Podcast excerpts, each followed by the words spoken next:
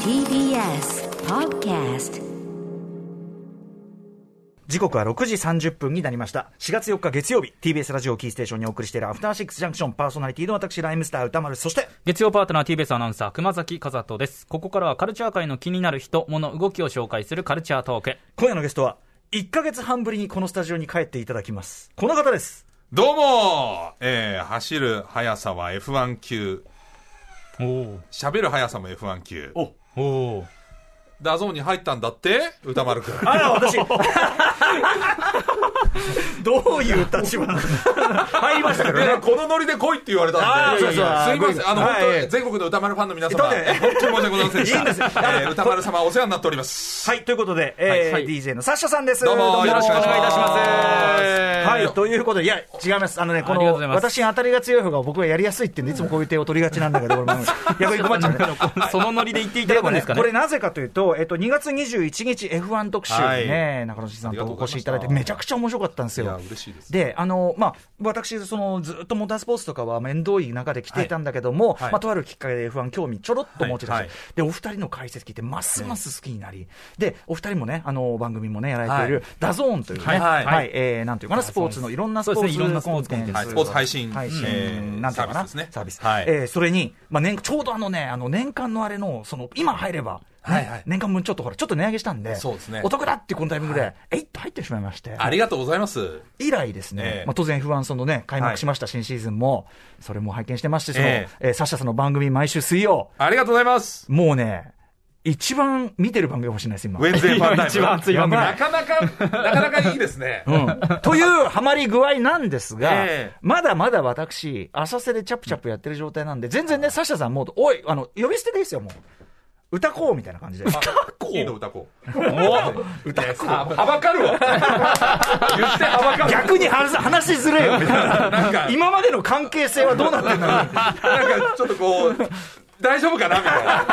たいな。全国のライブスターファンに後ろ、そう、夜道歩けるかなみたごいな。ごめんごめん、逆ハラスメントになっちゃった。とにかく、全然大丈夫ですよえーは本い日はそんなね、私に改めて叩き込んでいただきたく、えーこんな感じで、じゃあお願いします、サッシャさん。はい。ダゾーンに入ったぐらいで、ふんぞり返ってる歌丸よ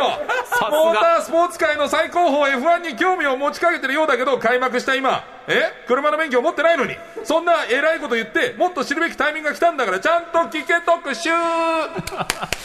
い、全国ライムスターファンの皆様、申し訳ございませこんの。番組の定員に乗っていただいてるんでいやーありがとうごありがとうござざいますいます。サッシャさん、さすがでございます。ということで、えー、まあ、あの、今年の F1 は、いろいろ、その、なんていうかな、このタイミングでのはい大きな変化が起きたわけですよね。ええちょっと一つ言ってもらっていいですかこのトゥルースかけてる時点で、まだ変化が起きてない。あ、この、この、あこの記事がね、某 CX ですから古い、古いわけよね、これがね。今 CX とダゾーン、ちょっと割と、ちょっとバチバチなんで。ああ、そうなの。これは、あの、ディレクターの配慮の部分いでござや、いましもうた。本当お願いいしますね。はい。これはじゃあ次回。ここからアップデートですね そう、もうこれが、あの慌てて、慌てて下げるとかです。番組全体としてのアップデーあトのがね必要なのかもしれなファンがい増えれば何でもいいんです。本当は仲良くねまあ、それは、それは置いときましょう。それは置いといて、はいあの、はい F1、今今期、その、大きなその変化を迎えると。はい要するにそうですね、あの、ここでちょっとレギュレーションがいろいろ変わったりとかで、まあ、入るならこのタイミングだぞなんてうんそうなんですよ、おっしゃっていただきましたけ入るダゾーンどって言っ、たんはでい、すダゾーンと。で、ダゾーンと入って開幕したらいええ、これ私も拝見してますけどええ、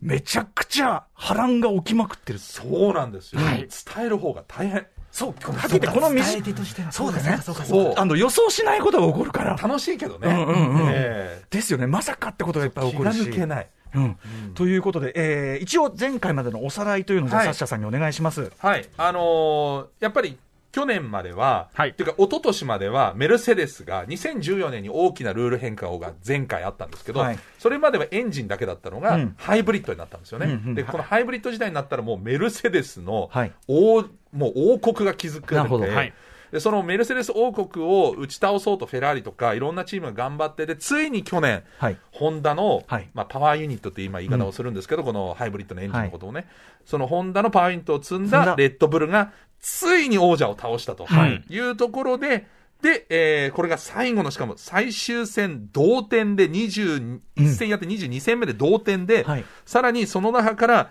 えー最後に、えーラスト1周で逆転して、うんフェルスタッペンがハミルトンをはい破って優勝したという、ねね初 めてチャンピオンだったんですよまさに僕がハマったのも、このまさにドラマチックな流はれいありきということでしたけども、はい。そうなんですよ。で、そこから今回はルールがガラッと変わって、はいまあ、ハイブリッドの時代ってのは変わらないんですけど、うん車の関係考え方が大きく変わって、それまでは、まあ、F1 の車ってなんとなく皆さん想像つくと思うんですけど、フロントと後ろのウィングがあると。うんはいでこのウィングを持ってダウンホースといって、まあ、飛行機が飛ぶのと逆の方、車あの体を仕組みでね。低くそう、ぐーんと地面に押さえつける。押さえつけるはいそうすると速く走っても飛行機が飛ばないと。うんあ飛行機みたいに飛ばないと。はいはいはいでその力を利用していた。ふわっとそれを今度はグラウンドエフェクトっていう車にしようと。で、これはどういうことかっていうと、簡単に言うと、えっ、と、車全体を羽にしてしまおうということで、うんうんうんえー地面の車の下見えないところを、こう、えーとはい横から見たときに U の字にすることによって、うんうんえー下に押さえつける力がそうなんですよ物理的な力が働くようになってるそうこうそう物理の時間ですけどこう真ん中に合わせてこう空気入ってきた空気がこうぐーっと密入る度かがらぐーっと急圧縮されることによって、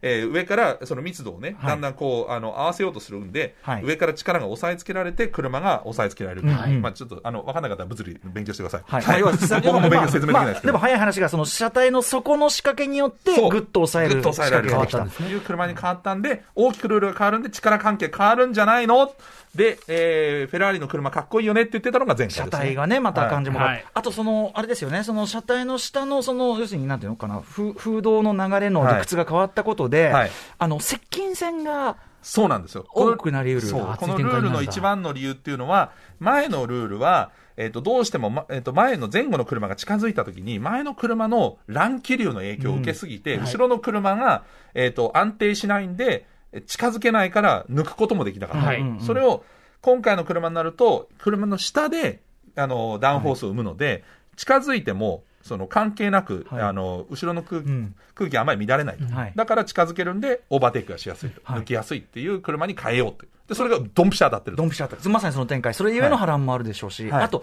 単純に僕みたいな、まあ、素人目はいに派手な展開が増えたっていうところはやっぱあるわけですよね。抜きつ抜かれつ、ねもう何が面白いって、一回抜いたのに、また抜かれるっていう。まあ、それ一番ね、熱くこなるシーンれをですから待ってたのよ、F1 ファンは長年待ってたの。そうなんだ。じゃあ、ようやく俺欲しい、ですね俺見てて、まあこれ後ほど伺いますけど、はいあ、めっちゃ面白い。な、なんでこんな面白いことがバンバン起こるのってから、はいこれ F1 ファンから見ても、そのさらに面白みがこう、増したのは間違いない。もう実況も疲れる。いやまあそうですよねまたお前抜き返したみたいな。なんだよみたいな。楽しいじゃんみたいなね。楽しすぎて辛い。えはい。というようなところが、まあ、今年の、えーまでのそのね、あのはいおさらいでございます。さあ、じゃあ実際、その新シーズンね、今季どういうふうになってるのか今2000まで来てますけど、えーというあたり、私もちろんめちゃくちゃ、あの、 ご覧になってはい、はいもう楽しんでますんで。ありがとうございますえーお知らせの後、サッシャさんに詳しく伺いたいとえ思います。わかりまし After Six Junction. たダゾーンに入ったぐらいで、ふんぞり返っている歌丸よモータースポーツ界の最高峰 F1 に興味を持ちかけているようだけれども、開幕した今、もっと知るべきタイミングが来たんだから、ちゃんと聞け特集ありがとうございます。はいうまい。はい、ということで、えーね気がう今ま夜もい生放送でお送りします、アフターシックスジャンクション、今夜のゲストは、F1 中継の実況、あるいはね、解説というかね、あの実況でやって番組のます実況やってます。はいえー DJ のサッシャさんです。よろしくお願いします。よろしくお願いします実況、ちなみに、あの、熊崎さんも、私もダゾーンはもちろん。ろん入っていて、F1 も見てるんですけれども、縮です。うますぎて、別にうまいよね私なんぞが実況でうまいとかっていうのは、いや、やまあめな失さ礼いな話。なんオですリけどンもピック実況じゃないいですやか。いやいやいやいや。いや、だからね、素晴らしいです。実況としても本当にすごいなと思ってね。ここいい場所ですね。なんかね毎回来たいな。本当に抜きつ抜かれつのその盛り上がりというか、い描写がもうそうなんですよ本当にね最高で特に勉強あさのせてい今ただいて回おりま、す。すごい激しくなっているということで、開幕したての F1 回なんですが、早速、どんな波乱が起きているのか、サッシャさん、教えてください。よろしくお願いします。はい。まずはやっぱり、かっこよかったフェラーリが本当に強いってことですよ。マシンもかっこよかったし、はいフェラーリがね、とにかく。そうなんですよ。で、なんかこのフェラーリなんで強いのかっていうのは、やっぱり今のところはっきりはわかんないんですよね。これはだからチームの関係者じゃないと、お互い持ちから、あーこうなんで速いのだから、要するに全部手の内出してるわけじゃないから。そう、見えないじゃないですか。だかはいらはエいンジンっていうかパワーユニットね。うんうんこれがパワーアップしたのか、はい要するにデザインのその空力の部分がいいのか、いはいまあドライバーが速いのはもちろんなんですけど、うんうんそれはみんなトップの20人が集まってるわけだから、速いんだけど、そこはやっぱりみんな探ってるわけですよね。で、多分、他のチームがやったものをコピーを作ってみて、同じデザインをね、はい本当にこれ速いのとか、多分みんな裏でやってると思うんですよ。うんうんあのいろんなデータ見ながらね、コンピューター上まとかたね。でもはい。で、多分車がすごくあのデザイン上かっこいいのが早いのも事実だと思うんだけど、えっと、まあ、今、えー F1 にはに、えっと、10チームあって、エンはいエンジンというかパワーユニットの供給メーカーっていうのは4つあるわけですよね。うんうんでそれがメルセデスとフェラーリと、えっと、今、レッドブルパワートレンズになった旧ホンダ、はい。そして、えールノーっていう、この4メーカーが、はい。えーまあ、供給してるんですけど、このフェラーリだけじゃなくて、フェラーリが供給しているアルファロメオとハースというチームがあって、はいはい3つともめちゃめちゃ速くなったんですよ。あ、そうなんだ。で、ハースって去年、ドベだったんですよ。ああ、それうがん、今シーズン、トップ10か、んうんめちゃめちゃ走ってるわけですよ。明らかにじゃあそのフェラーリのそう技術だからどうも、これ、フェラーリのパワーユニットがはい、まず良くなってんじゃないか、相当うんうんうにん。で、一方で苦労してるのが、メルセデス勢。うんうんはいで、メルセデス自体も、どうしちゃったのってぐらい遅い。ちょっとね、はい、でそれだけじゃなくて、メルセデスが供給している、これまた、えー今度はですね、えー、と例えば、えー、とウィリアムズ、あと、えーさらに、えーとえー ごめんなさいね、うんえー、とあと2チーム、パパッと出てこない、マクラーレンえーマクラーレン、うんうんうんそして、えーさらにアストンマーティうン、んこのどれも遅いんですよ。要は、フェラーリ系統のところは強い、けどメメルセデス系統のところは弱いになっちゃそうなんですよ実に出てるんですね。で、マクラーレンなんて去年、あのーえーコンストラクターって、つまりチームランキング3位を争っていたチームなのに、はい今全然もう15位とか走ってたりするわけですよ。あだから、これは、やっぱり、デザインの問題もあるかもしれないけど、あはいどうもパワーユニットも遅くなってる、まあ、というか、遅くなってるってことはないんですよね、うんうん去年の進化系なんで、そうだよ進ね化の伸び率が他に比べて悪いんじゃないかと。と、そのちょっとしたら新ボディとの相性とか、相性、それもあり得る。で、でそうなってくると、ちょっと回復するのに時間かかるんじゃないかなっていうのが一つと、はいえーあの実は何年か前に、はいレッドブルはそのホンダが撤退するのに合わせて、結構、技術者をうんメルセデスから50人ぐらい引き抜いてるんですよね。えでこれが今になって効えいてげんつじゃなないいか と。な。なるほど、そんな。その車体も含めて、そうんうのん結構な、ちょっとうちのが給料いいよ、うちのとこで来ないってそいうんでなのあるんですね。それ結構あることなんですかそうそう、こもういのもう全然だって、皆さん、それはもうんううんあの、ね、プロですから、へでーこっち来たっていう人が50人ぐらいはいいて、はいどうもそれが影響してるのかなっていうのも来て、はでいフェラーリに関してはやっぱりうまく頑張ったってうんいううんとこじゃないかなと思います、ねまあでもそれが何なのかは今はお互い探り探いやり。そうなんです推よ、論というかな。まだそうね2戦じゃ分かんないでうすんね。うんあそうで、2戦まで来た、で、初戦ですよね、びはいっくりしちゃう展開がありましたよね、はい去年を踏まえれば。はい、はいあのあれですか、レッドブルが2台とそうですそうも、ですはいでこれは、これも分かんないんですよね、燃料ポンプのせいだとか、いろいろなこと言われてるんですけど、うんはいまあ、本当のところは分かんないんですけど、これも去年まではホンダがパワーユニットの供給だったのが、今年はレッドブルパワートレインズになって、まあ、実質上、ホンダがやってるんだけど、うんうんホンダが下請けでエンジンというか、パワーユニットを供給してると、はい今まではホンダとしてやってたのが、うんうんうんレッドブルがまあ発注して、まあ、その下請け会社になったので、はいは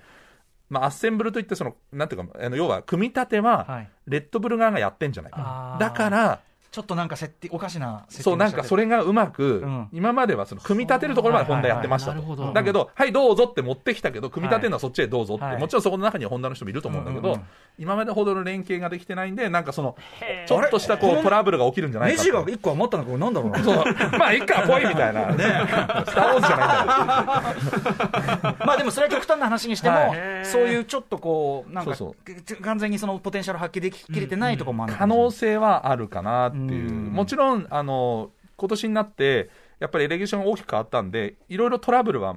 各チームに起きてるんで、うんうんやっぱり信頼性っていう意味では、やっぱ新しい、その煮詰められてない分はいだはけい下がってるのは各チーム同じだと思いでますもけどね、まさかのね、その去年王者のフェルスタッペン含はむい、 2人ともはいリタイアって、いや、もうびっくりですよ、しかも最後、ペレスなんかラストラップでくるっと回って終そわうりですよからね、ちょろんってなっちゃって、そうあんなの実況してる側からしても、いや、ええー、みたいいな。やもうええですよ、まさかですよねちょこっちも一応ね、あのフィニッシュに向けてのそうでスすトよーねリーをちょっと考いえやて、そういうものですよ頭こうこう抱え、こういうふうに言おうかなって、全部水の輪、うわーみたいな、シュワシュワシュワ本当みたにいなそういうものですね。ねええでしかもそれで、初戦であんなになっちゃうと、はいなかなか追いつけねえんじゃないかなって感じも素人目には思うんですいけやど、どうなんですか結構だからポイントはね、うんあのーすえー、と離されちゃったんで、今、はフェラーリが結構強いから、うんうんただ、あのーこれはね、あのーヘルムート・マルコっていう、あはいのレッドブルの総帥、ええはい。ね、レッドブルチームのモータースポーツの総帥がいて、このドクター・ヘルムート・マルコさんっていう、もう超重要な人なんですけど、はい彼はあのーオーストリアの、えー、とレッドブル傘下の民放テレビがあって、うんうんそこに必ず出るんですよ、はいでそこで言ってたのは、やっぱりレッドブルはまだ、えっと今年あの車がめちゃめちゃ重くなったんですよ、あータイヤも重くなったりとかして、へえうんうんうんでそれで、えー最低重量も上げてもらったんだけど、うんうんその最低重量にたどり着けてるチームが、そのヘルムート・マルコ曰く、はいえーっと、アルファ・ロメオしかないと。うんうんはい。だからどうもフェラーリ系のチームは結構軽量化ができてるんじゃないかうんな。うんうんだけどレッドブルはまだ10キロぐらい重いんですね。あーなるほどで10キロ重いとうん、 1周あたりコンマ3秒から4秒ぐらい重い遅いんですって。うんうんうん世界だとそうだそうその差が、うんコンマ3秒って、もう、はいもう、果て、とてつもない、はいうんえー果てしない差ですから、はいはいえーだからこれが、ひょっとして次の、えーと今週、え来週末か、あ今週末か、今週末のオーストラリアでは、8キロぐらい、うんあの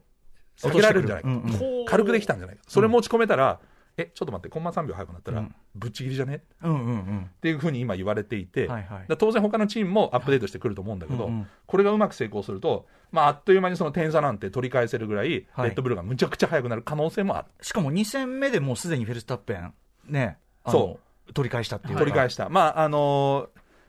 五分五分な感じだったけど、キャラクターの違うあれ未来だ面っ白たかんで。った、あのフェラーリとそのはいレッドブルのその狙いどこの違いっていうか、ねカーブはフェラーリが速い、はい直線はレッドブルが速い、はいその戦略の違うトはいップ同士が、そうその勝負する感じそ、うめちゃめちゃ面白かったですよそうなんですよね。んだからこそ抜きつ抜かれつがあって、そうそうみんなが似たような車乗ってんじゃなくて、うんうんうんだからいいところ悪いとか、そうすると、えっと、直線が多いサーキットになってくると、はいレッドブルが割と得意で、コーナーくねくねみたいな、まあ簡単に言うとモナコグランプリみたいな、ああいうところに行くと、まあフェラーリが相当速いんじゃないかっていうふうになるほ言われてるんだけど、シーズン通してみると、レッドブルに有利なサーキットの方が多いかなって今言われてるんへで、ー取り返せる。今の状態でも取り返せるかもしれないけど、いやこれはもうサーキット次第。でも鈴鹿とかは、あの SG とか有名でくねくねしてるんで、あそこは多分フェラーリが速いとか。はいはいでもさ、一強で誰かだけがぶっちぎりで強いより、やっぱこの取り返せんのかがあったり、いやそうなんでこすよねれはやっぱ面白いよね、正直ね。でも絶対メルセデスもこのまんまなわけないんですよ。うんうんで明らかに3強に多分シーズン後半に向けてなっていくはずだから、いそうするとより難しくなっていくるとや思うメルセデスもね、やってほしいな、はい、なるほどね。まだ2戦だからね、これね。そうなんですよ。誰もわかんない。でも2戦でこんだけ話すことあるんだから、しかもこのど素人が、この盛り上いがやりい。や、素晴らしいですよ。ね、いや違う、あのね、サッシャさんの番組のおかげ、もうダゾーン ありがとうございますあのね、ダゾーンあの水曜日解説、あの解説で前が毎週水曜、解説があるから、あの、ちゃんと見たものの意味が分かるようになって、ええそれがすごいだ、まあ、すごく勉強も楽しい感じです。ええ嬉しいです本当にもう、お世話になってます。とんでもないです。その他の注目ポイントありますかそうですね。あとは、あの、例えば、えっと、あれはどうですか角田。角田選手。はい。角田選手は、あの、僕聞いてましたよ、前回出た時その後、週末の振り返りの時に角田って言ってましたよね。あ、間違えちゃ った。すみません。そうだ、角田さん、言っちゃった。角田です。すみません。すいませんはい。いや、角田、覚えてくださいはいはね。い角田、角田です、角田ですけども、角田祐希選手はい。えっと、初戦は8位に入賞しはいてすごいです、で、えっと、前回はもう始まる前に走れなかったうと。んで、どうもこれ、やっぱりレッドブル、アルファタオリはレッドブルの、まあ、弟チームなので、はいどうもその、なんか、あのハンドルの問題、ステアリングの問題抱えてたりとか、なんかトラブル、まあ、それは、ひょっとするとペレスのことも同じなのか、まあ、まああー、全くわかんないんだけど、なんかこう、ちょっとまだ苦労してるところがあって、あの、せっかく、この間のレースも、えっと、金曜日、土曜日まではいい流れで来ていたのに、予選からいきなり出られなくなって、はいうんうんで、レースも、まあ、あの、走る前に、コース出てったらそこ止まっちゃったんで、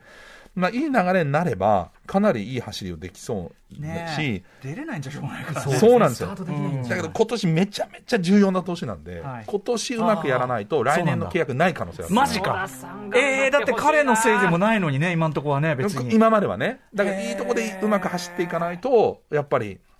最後の年になっちゃう可能性はないとは言えないんで、えーそれはちょっとダメだ。そレれは。ッドブルがね、いい育成選手をいっぱい抱えてるんですよ。だそうなんだ。からもう、後ろに山ほどいるの。な。そうなんだ。そうなんですよ。もうだからもう、じゃあもうそいつがどけどけどけって言ってるわけだから。ごい世界だな、レース強は豪校のあの甲子園の出場枠みたいなもんですよ、もうアルプススタンドに山ほどいるみたいな感じだだかからら、もう、この中に入れてる時点で、ちゃ本当にベストにつかまないとダメそうなんですよてか、それはトップの人もそうだよね。そう、誰しも同じなんだけあど、の世代で今年うまくやれば、その末はレッドブルの、例えばフェルスタッペのチームメイトみたいなのを狙えれば、やっぱりスノーとしてはベストですよね。ある意味、ね、うんユニット同じなんだから、運命共同体じゃないけど、まあ、全体が、レッドブル全体の調子が、角田さんのあれにもかかってくるってことでそもうありなんまですすよよね、きっとね。そうなんです。じゃあもうみんな頑張っていただかないと。ね。そうなんですよ。はいだから角田の頑張りをみんなで応援しましょう。いや、そうですね。ということで、短い時間でしたけど、今日はほら、あの、2戦までですから、またね。そうですね振り返りでしたから。ええはい。こんだけでもあれですよ。あの、私がこんだけ食いついて、あの、プロスポーツ系のことやるの珍しいいですや、から本当ありがたいです。ちょっとめねちゃ嬉しいです、あの久しぶりにこんなあのなんか新しいものをええ見つけてる感じいでやすごく楽しいです。今年はね、もう本当歴史上でも面白い、あいやの、シーズンだと思うので。きっとそうなんですよね。きっとねそうなんですよはい、それもすごだったらく今年っていうのは結構素晴らしいタイミングですよね。最高のタイミングだと思いますね。本当にそれ本当だと思いえます。え。ぜもうひ。これで面白くなかったら、多分もう F1 が好きじゃないです。合わない からね。っていうぐらいぐらいのっていうぐらいです。ありがとうございます。さあ、ということで、改めて、えーは F1、どこで見たらいいのっていう話、先ほどからね、ちょいちょい名前出てますが、ぜひぜひダゾーンで見ていただきたいと思います。で、えっ、と、今週末もレースがありますけれども、F1 ゾーンといって、あの、4画面でこう、テレメタリーとか見ながらもレースが見られたりするので、あれすごいよねあのすごいうん大きい画面で見てるけど、ぜひそちらで見ていただきたいのと、あと、その、ウェンズエファンタイムご覧いただいてますけども、水曜日に、えー毎回ですね、振り返りとか予習をしてますので、それを見ていただきたいと思います。はいはいあとはね、あの、ネットフリックスのドキュメンタリーがね、あれあいいったでりすねこれで入った人もいっぱいいるみたアいなメんでね、リカはそれでまた、んあの、ね、新シーズンのねラスベガスも決まって3レースに来年なるあそうかああ、そうかそうですねまあア。メリ人カ気が上がってるんだからね。超人気上がってるんです、もうアメリカじゃ、あれのおかげで。はい。えー、そして今年10月9日には日本であるということですね。そうに、えーと、日本グランプリが3年ぶりに開催されるということですから、やっぱり日本のね、あの F1 ファンは世界最高だと思うので、楽しみにしてぜひ現地で見ていただきいたやいでだすかねら僕、今までは F1 やる、鈴鹿でやるったって別にね、関係ないやと思ってたのが、はいえあの人たち来んの、あのマシンが、そうです日よ、本にそうですよ、そそこに来るの、退去してくるんですよ、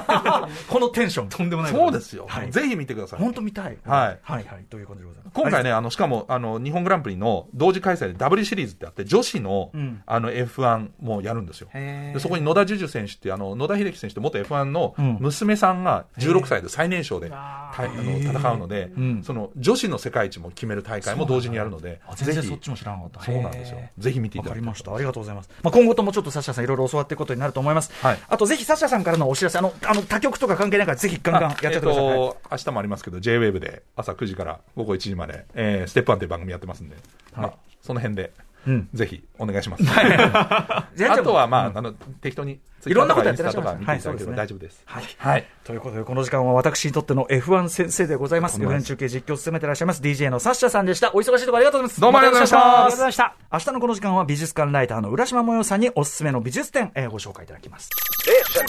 After Six Junction.